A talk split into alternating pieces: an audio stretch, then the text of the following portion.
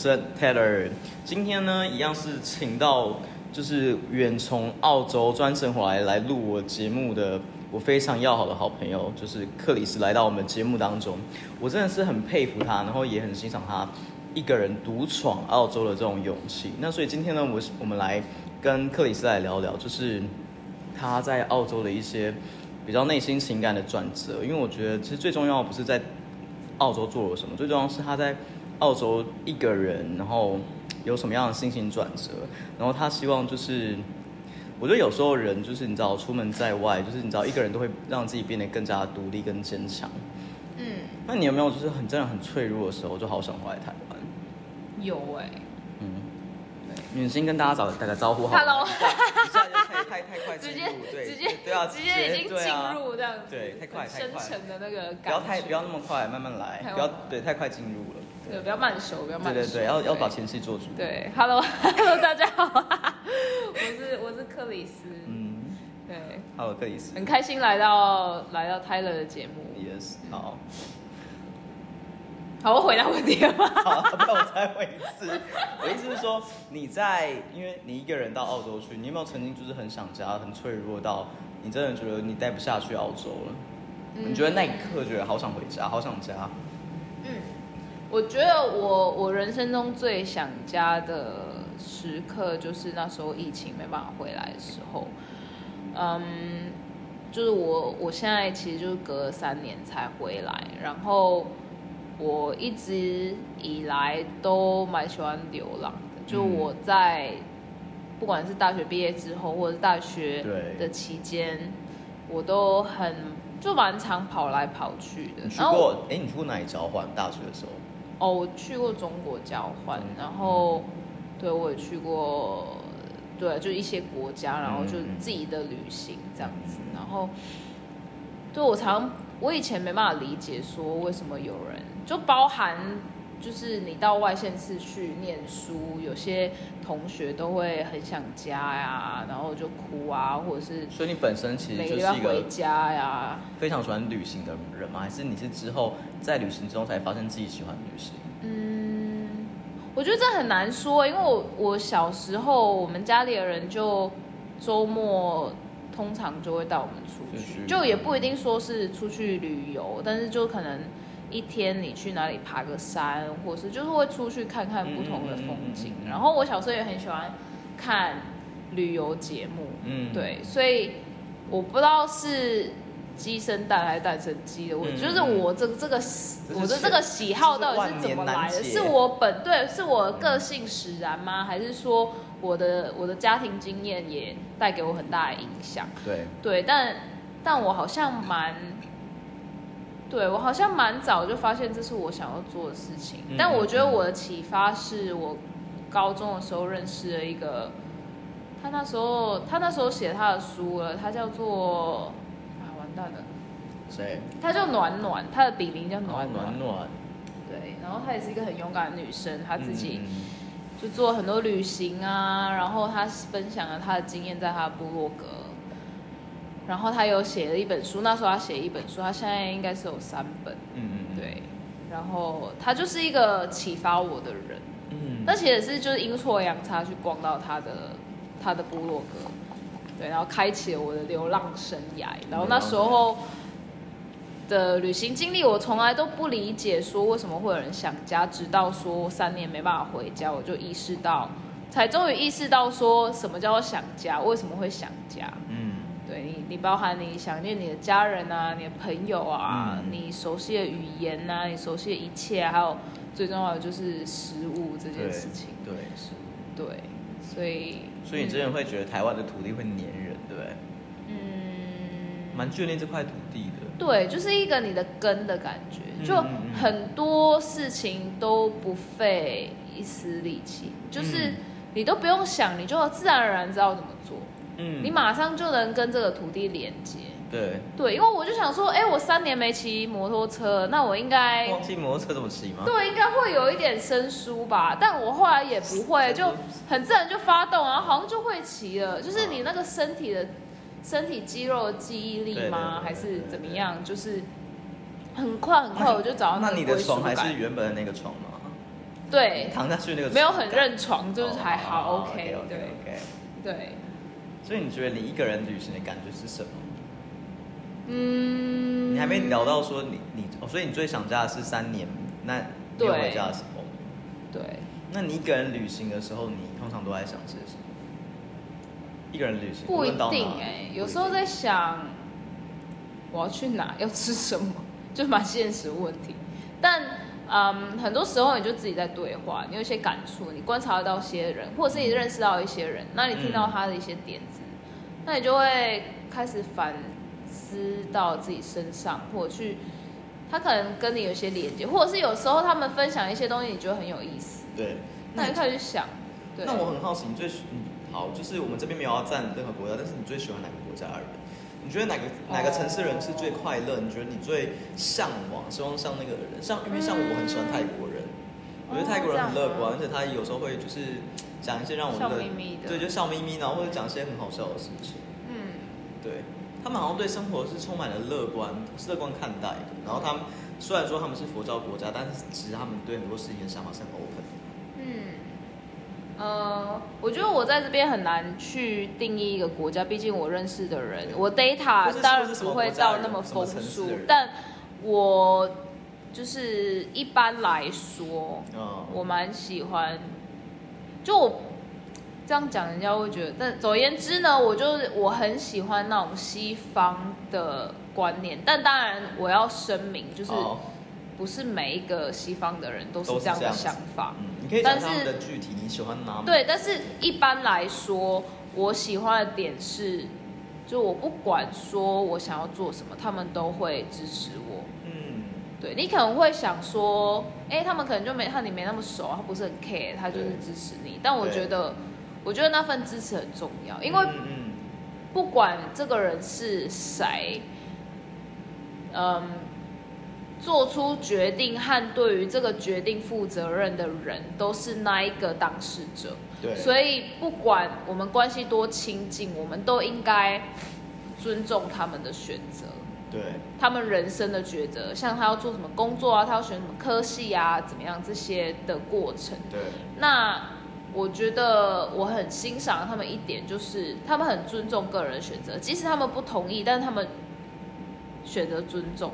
但当然不是每个人啦，但是我觉得在他们的社会氛围和文化价值观，我猜是一种很鼓励你去做你想做的事情，然后他会就是让你觉得你 OK，或者是你要怎么去做到，而不是一听到你想要做这个就开始数落你说哦你不行啊，对对对，先质疑啊，先确定你的计划有没有通，再去想说他要不要支持你，他其实就很直接的就会支持你，对对其实这一点我也认同，因为我发现其实还蛮多可能华人或者是东方国家的人，他们好像比较容易就是他们有一种悲观心态，也许他们自己觉得并没有，但是但是像我身边还蛮多朋友，他们就是会有这样的，应该是说，我觉得在台湾，我想台湾好了啦，嗯台湾这个国家没有从小没有教人家如何去尊重别人。嗯他们教了我们三从四德，然后教我们仁义道德。嗯可是你满口仁义道德，但你却不懂尊重别人。他会也许会觉得，我只是坦白跟你说，但是却不知道其实那个对方的某一个希望。因为我觉得行行出状元，可是为什么大家不能以一个？我遇到蛮多人都这样，不管是出社会哦，就是嗯也许你在教育的期间，大家还可以教授们还是教以教育者家的理念，觉得说你想要做什么就去做吧。嗯你你还年轻，可是大家反而就是到了出社会之后，就很容易去去拒绝，去拒绝接受别人的想法。我觉得，我觉得就是缺乏尊重。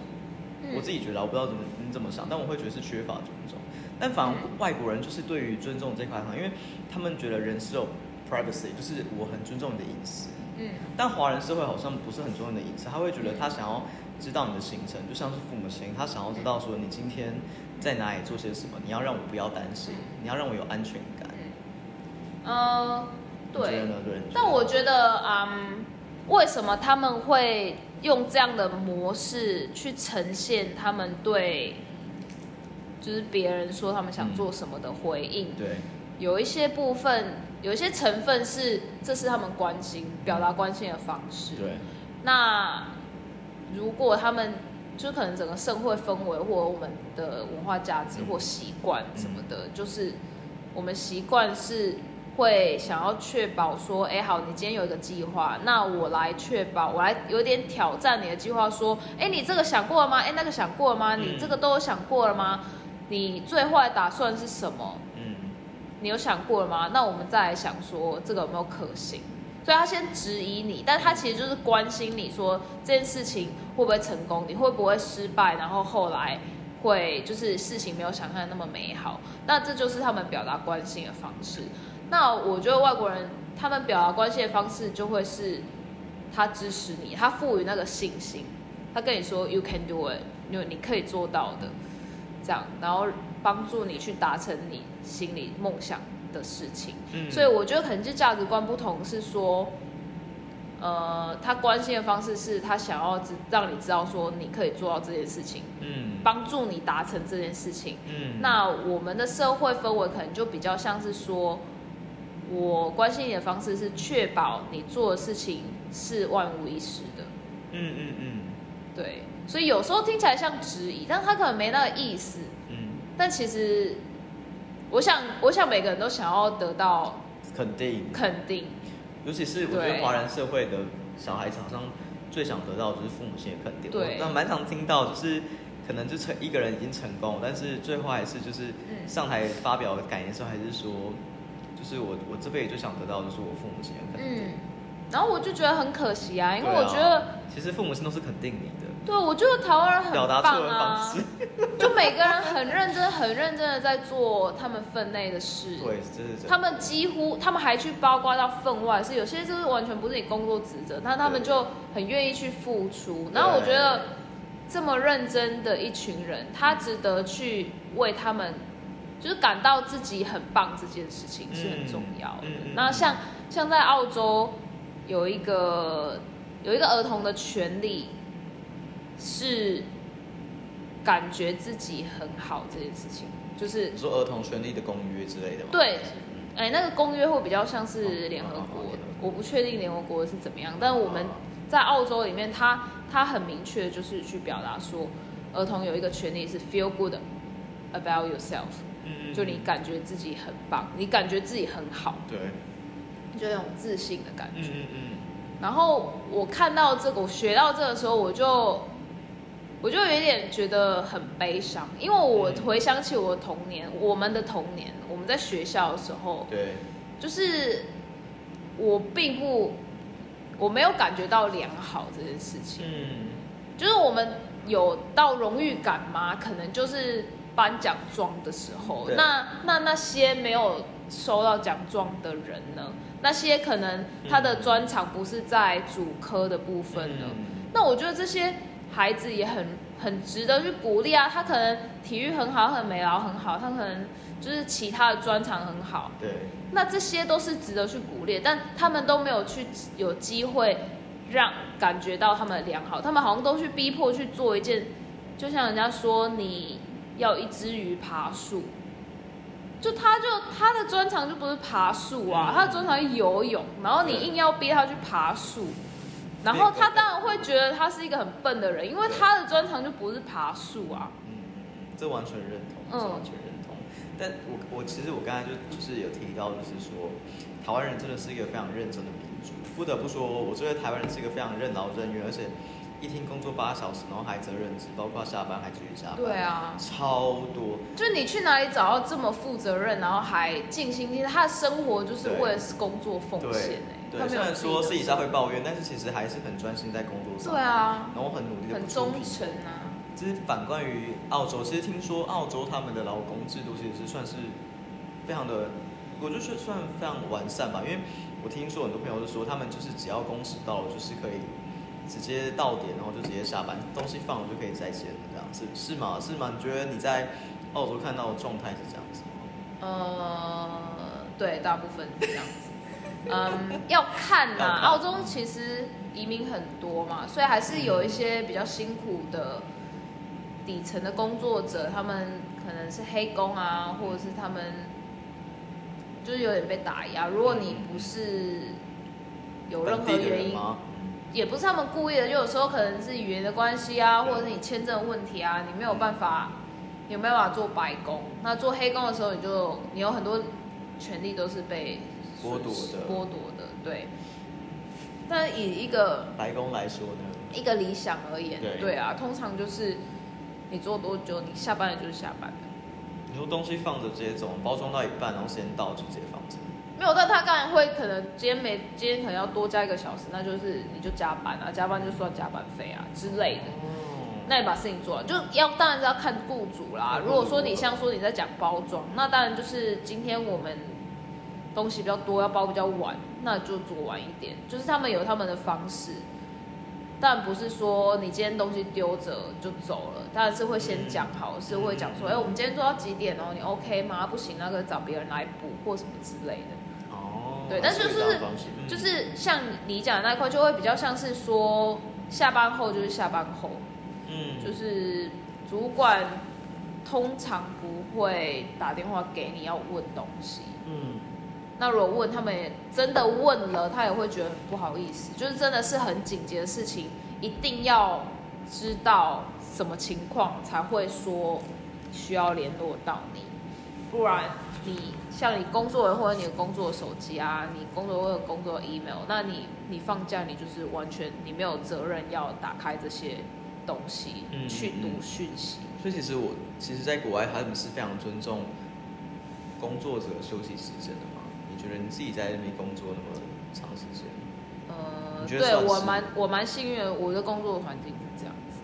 那我觉得一般而言，他们的工作环境也是崇尚这个样子。对。但当然，我没办法代表所有行业，所以可能还是有其他行业他们不是这样子，或者是其他人的经验不是这样。但我看到的是，他们我看到的是整体而言，澳洲的这些规定是推崇下班就是下班了，你下班不应该接电话，下班不应该。而且这事其实不是说懒惰。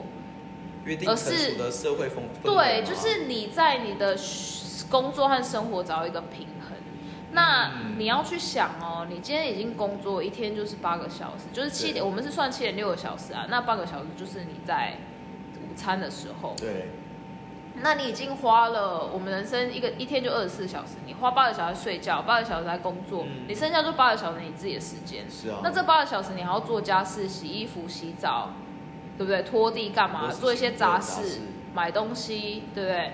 那其实很少时间给你自己。那如果人的一生就只是为了工作，那就很可惜啊。对啊，你你可能还会想要有些你想做的事情，陪陪你的家人啊，看你喜欢的影集啊，或者是你绘画，或者培养其他的才艺。你喜欢跳舞，你喜欢跑步，就是很多兴趣嘛。那我觉得其实这很聪明。你去想说，如果你的员工有良好的运用他私人的时间，嗯，去让他的心灵得到净化，或者是你知道，就是好好的照顾自己，我们叫 self care，就是你你没有一直在担心你工作上的事情，放轻松，你做自己的事情，让你自己消化工作上的一些烦恼或者是压力，对。那你隔天回来上班，或者是你休假完回来上班，你就有更有动力和体力去完成你工作上的事情。嗯，那其实我觉得这才是一个很健康和很聪明的就营运模式。对对对，没错。就如果你今天的员工每天都要加班，根本没时间睡觉，没有时间陪他的朋友，没有时间陪他的家人。嗯。然后他没有这些 social connection，他没有这些社会支持的对象，他的重要他人，他没有时间培养，那这个人就会他一直在消耗他的体力，他在消耗他对生命的热忱，消耗他的精神，对，他可能精神层面开始出问题，或者是他开始睡不好，或者是他开始没有这个些社会支持的连接，他可能开始没有朋友，因为他就没有时间去跟朋友交际，对对对，那他开始就会就会生病啊，或者开始。乱谈啊，就觉得他的人生就这样，没什么事啊，就拿他的生命去换钱。对啊，那他怎么会有动力说很快乐去工作？对啊，因为工作本身其实就是一个内耗吧。除了精神内耗以外，它也是体力的内耗。对，对，那我们需要时间去修复。那如果说人们还是没有自己的时间去修复的话，那那总有一天会消耗殆尽啊。对，对啊，那你就可能会失去生命的热忱，你可能忘记你喜欢什么，因为你根本没有时间去做那个。你想要学跳舞，你想要学画画，你根本就没有时间去做那个。嗯，每天就是工作，工作，工作，然后可能因为工作，你又没办法跟你的家人、你你爱的人相处，对，没错没错。那就那我问你一个问题，我问你一个问题哦，你会不会担心？就是虽然说我觉得这个问题还有点太早，但是我想要问你，就是你会不会担心将来有一天搞不好你回台湾工作，会不会有点不适应台湾的工作是状况？会。怎么说？嗯，我一直在想说有没有那个可能，因为我其实蛮想要就是多陪伴我家里的家人，对。可是我就知道说，工作环境这一块，现实就是这样。对，现实就这样。你的你的薪水、你的工作待遇，除非你当老板娘啊。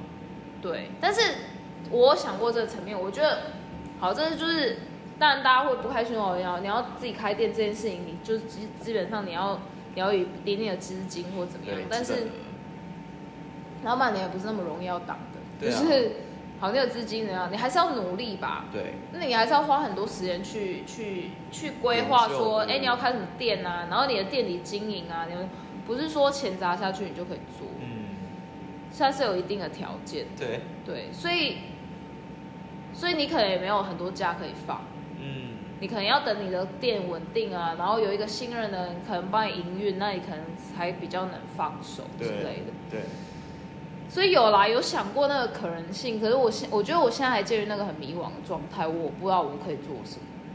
你可以说的都很多，好不好？很多，但是像你说的那个工作环境，我没有办法接受，或者是我现在也不是说就是在国外工作怎么样，就是嗯就是可能因为我也是学社工的，所以就会比较开始会看见那个权利的不平等，然后我们社工的主旨那个价值观就是你看到社会正义，你要你会发声嘛。嗯，那在海外的状况，也就是你没办法发声，没办法就是对你就老板说什么就是什么，你不能这样。对。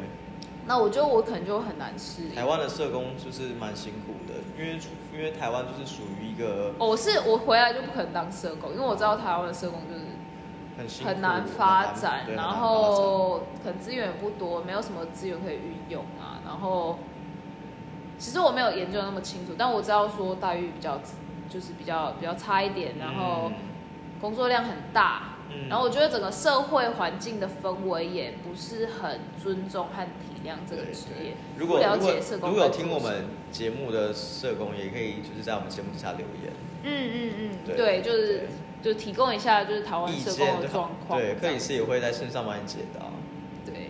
对，没有他们可能比我还他没有他们可能懂得比我还多，因为毕竟他们是在台湾这一对，块也是给克里斯一个参考，毕竟就是嗯，对。可是其实我是觉得，其实澳洲的社工环境，我觉得台湾人可可能也不可能就是，我想知道是澳洲缺不缺社工？缺啊，他是在台湾其实是很缺的。所以澳洲有一个嗯，他们目前比较短缺的清单，对，那社工就是其中一个，其中之一就是社工。对，所以在澳洲要当社工有什么条件？嗯，要看诶、其实社看工的分解有对蛮不同的要求。大大略这样，大略大略哦大略概括一下。我觉得最简单的就是你要证照嘛，考一个证照，然后必须要相关科系毕业。对，呃，澳洲看，但是我觉得最简单的相关工作，你只需要一个，就是相关的，他们叫 Certificate Three，嗯就是证照三，所以好像有一二三级，它有点像是台湾有什么，就那种学分班吗？嗯，它不是那种整学期，就是你得到这些学分，你就可以有这个证书。那这个证书就可以帮助你去找相关的工作，这是一个方式，或者是你就要念大学或念硕士，对，就这些方式这样子。然后才可以当社工，也是要看对，就是要看什么对什么情况社工，他要求什么，那工作内容什么，他当然就会相对应到说你的你的教育训练有到对，有到这个地方，对他需要要求到什么程度这样。那可以是你可不可以就是在节目的最后来，就是给即将要去，就是要给一些青年人一些就是建议，如果他们对 我们我们也不年轻有哎、啊，好怎么办？对啊，没不点，但是就是你有没有给他们一些建议，就让他们就是在追寻梦想的时候，你希望怎么样鼓励他们？呃，曾经在你那么迷惘的时候，你那时候最想要对自己说的话是什么？相信自己，相信自己。嗯，就是相信自己想要做的事情，然后，当然路途中阻挠你的人，他不见得是不怀好意，就好，假如父母啊或者家里的人觉得，哎，这样好危险，怎么样？那我记得我那时候在分享我的旅行经历的时候，常都有人问我说，哎，你怎么跟你家里的人沟通？就是你一个女生，你出来就自己就这样旅行，然后就飞到奇怪的地方。生人人生地不不熟，你也不会讲他们语言，没有任何认识的人在那边。对，就是我当然也是遇到很多，有时候我吃过亏啦，但是我我跟我们家里的人的奋斗是我从一小小开始，但我觉得其实我的那个开始，我也没想到说我后来会做这么多嗯，很不同的事情，也没有？对，就是比较我一开始没有想到我会做这么大的的改变，就是去到一个一个国家。但我一开始就是从打工换宿啊，然后先从国内就台湾嘛，嗯然后到离岛，对，然后到交换学生，嗯，然后到就去旅游，就把自己丢到一个你也不会讲他们母语的地方。旅游，然后你就逼迫自己要讲英文，然后到现在在澳洲，所以我觉得那就是一个渐进式的过程。那在跟就是家里的长辈沟通的时候，不是说很纵然的就说，哎，你们不用担心什么没事什么的，就是他们一定会担心的啊，因为他们就是关心你啊。我觉得父母就是。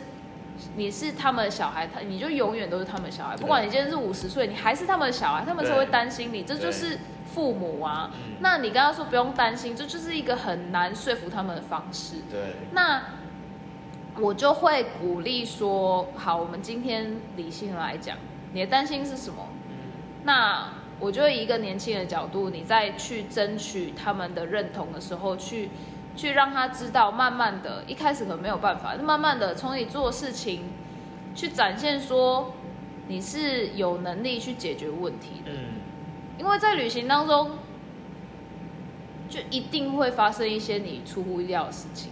那你要怎么解决？你要怎么让他知道说，好，我知道今天你出去哪里是一个风险，但是我相信你有能力解决。然后我也相信说，今天发生什么事情，你我相信你会来回来告诉我，然后我们会帮你忙，而不是说有些小孩可能想说，我不想要让家里担心什么。我觉得最 ideal 的，就是最理想的关系是，你今天遇到困难，也会认真跟，就是诚实的跟家里说，嗯，然后我们想办法，我们一起解决问题，对，而不是说就是。我们有时候好像逃避就没这回事，但其实事情还是在那边，我们就对摊开来讲，没有关系。你担心什么？然后我们想一下怎么样解决。危机不可能降到零，但是你可以减少嘛。嗯那谈到一个大家觉得 OK，我们谈过了，那我们要怎么怎么在那个情况要怎么解决？你想的最坏的打算就是怎么？你觉得最坏什么事情会发生？为什么你不想要让我去？对，去谈、去讨论，把它开放的去讨论，那也可以有点他们降敏的那种，降低他们敏感度的去觉得说这就是一个危险的事情。但我有没有谈过说，哎、好啊，那其实他是有智慧，他会避开一些比较危险的地方，那如果父母亲没办法讨论怎么办？